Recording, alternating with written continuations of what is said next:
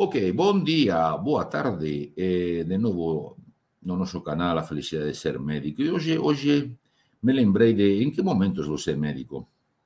Você nunca descansa? Não, claro que eu descanso. Todo mundo descansa. Você tem que se organizar para descansar. Mas isso não significa que há momentos onde você não pode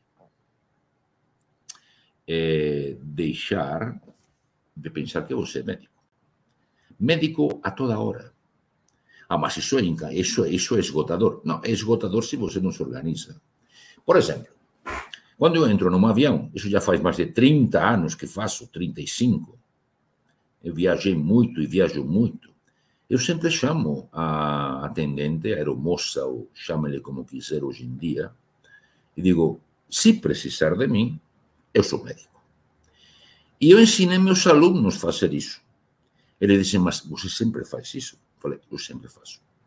Ah, mas você faz isso só para que te den um lugar melhor. Já aconteceu de me darem um lugar melhor, já aconteceu de me mudarem para a primeira classe, classe executiva, pelo fato de ser eu sou médico, porque não tinha ninguém lá.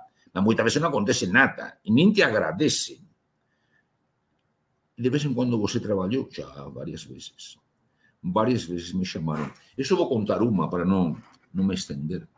Teve uma vez numa companhia americana, não me lembro em, quais, em qual companhia agora, voltando dos Estados Unidos, ou acho que voltando, sim, é, a aeromoça atendente veio falar comigo dizendo que tinha um colega dela, portanto, alguém que também era comissário de voo, etc., que estava passando mal, que estava com pressão muito baixa, que estava desmaiado.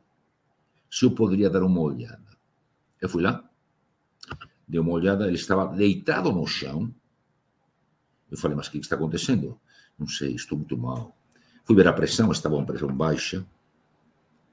Tinha soro lá, peguei uma veia, plugamos um soro nele, demos um jeito de pendurar o soro de um modo absolutamente medicina de guerra, né?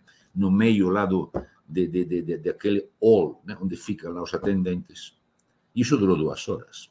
E conversei com ele. Era realmente um quadro psicossomático, quer dizer, ele não estava infartando, era um rapaz jovem, ele não estava com um aneurisma dissecante, ele não estava com um abdômen agudo, eu examinei, auscultei. O que ele estava era com uma síndrome vasovagal, fruto de uma angústia por conta do trabalho dele e da expectativa.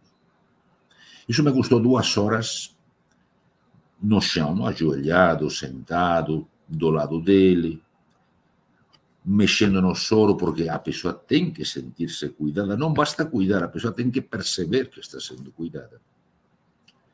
E no fim, ele melhorou, conversamos, ficou com o meu endereço. E engraçado, assim como em outras vezes, quando você diz que você é médico e, e te chamam para você dar um comprimido de analgésico para alguém, né? Ou para ver a pressão de alguém, e até você ganha presentes, ou te promovem. Neste caso, eu lembro que ninguém me agradeceu nada. E mais, eu tive que assinar uma declaração dizendo que eu tinha atendido aquela pessoa. Quer dizer, a burocracia também atropela. Mas aí que está. Por que, que se faz isso? Para ter gratidão ou porque faz parte da tua vocação? Você vai ficar se incomodando com as burocracias, com os burocratas, com gente de protocolos e guidelines. Se você vai se incomodar com isso, é melhor mudar de profissão. Você tem que aprender a conviver com isso, sem fazer média com isso. Ter o teu foco, saber claro qual é o teu papel e te posicionar na vida. Uma das coisas que eu acho mais importante num médico veterano é ver se ele tem foco, se a sua história faz sentido, se ele tem, como diria o filósofo Ortega y Gasset, uma trajetória de vida. Isso também te traz a felicidade de ser médico.